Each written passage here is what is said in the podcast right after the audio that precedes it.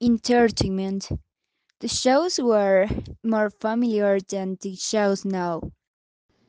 In the past, board games were more fun than today's games. In the past, there was no internet, so you were looking for what do you with your friends. Now we can watch TV series. Technology. There was no color television. Now we can see movies in HD. Computers were not very common in the past. Now we have all used uh, computers. In the past, we sent letters.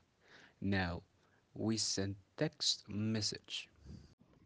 In the past, talking about sports was not very important. Now there are magazines and special channels to watch them. Soccer was main sport in the past. Now there are more sports to practice. The places to practice sport are better than in the past.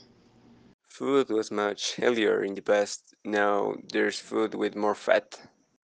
Nowadays, fast food is common in our daily life. In the past, economical kitchens were more used. The farm food was better. Now almost all is processed.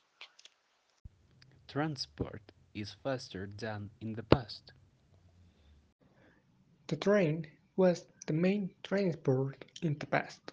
Now we can take a flight or go by car. In the past, people rode horses. Now you can go by car. In the past, traditional Mexican music was more listened to. Now there are more musical genres. Today we can listen to music on earphones. In the past, the record player was used.